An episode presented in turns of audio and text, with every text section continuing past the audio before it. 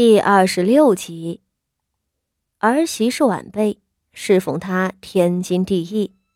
可苗氏这个婆母，实在是怎么侍奉都不高兴的。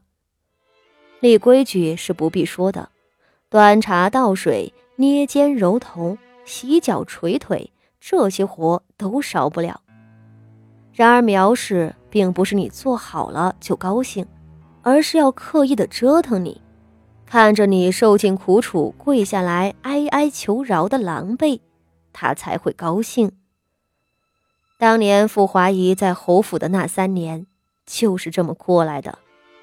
他比苗氏身边的大丫鬟都要尽心，亲手烹饪食物，日日站在苗氏的跟前跪着侍奉，为苗氏纳鞋底、绣衣裳。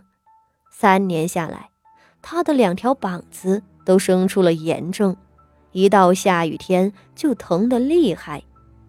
就算是这样，苗氏仍然厌恶他。茶不是凉了，就是热了。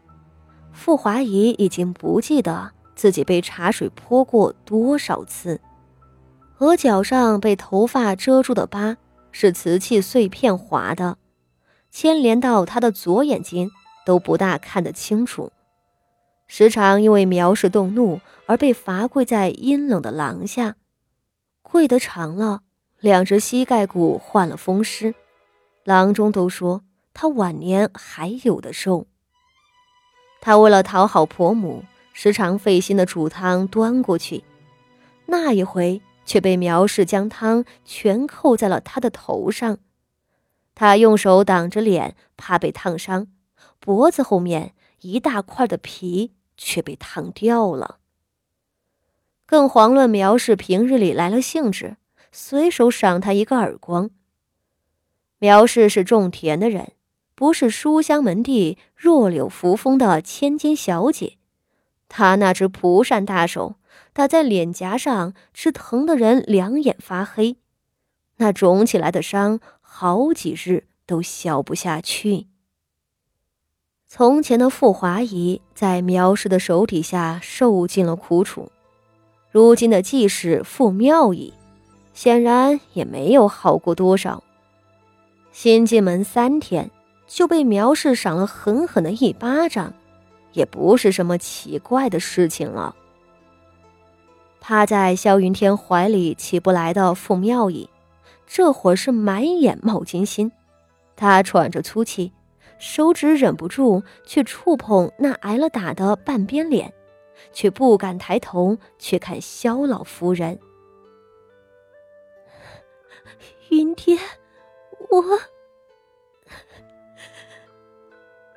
傅妙仪呜呜咽咽的开口了，眼泪哗啦啦的往下流。说实话，她傅妙仪自认为是个挺能吃苦的人。自幼跟着娘住在外面的小院里，盼星星盼月亮，等待父亲过来看他们母女，对随时都有可能被抛弃的命运感到胆战心惊。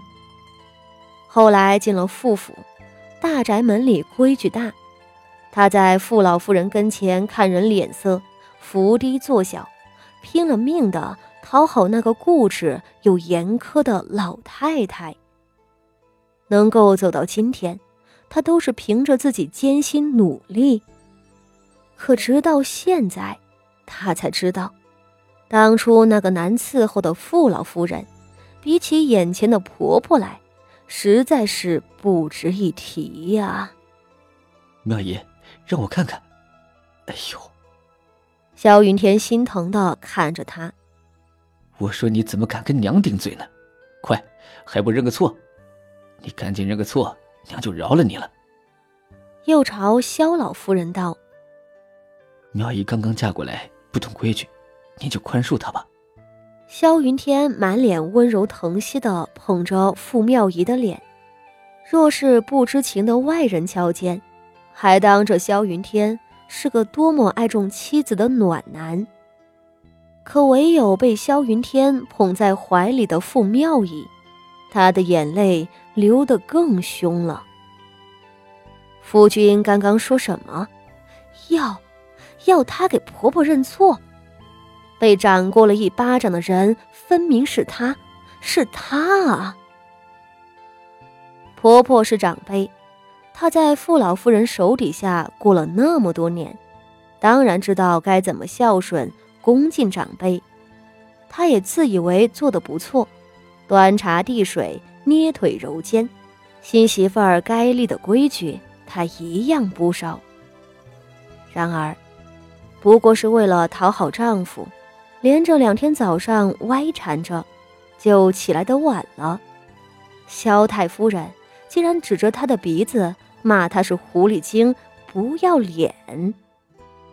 话说，这京城的贵妇哪有这么粗俗鄙陋的人啊？就算对媳妇儿有什么不满，要罚要骂，也不能这样吧？萧太夫人的火爆脾气让傅妙仪受不了了。她娇滴滴的长大，看过脸色，受过委屈。可真没有挨过这样的辱骂，他嘟囔着嘴回了一句：“不过是起晚了。”然后萧太夫人就赏了他一耳光。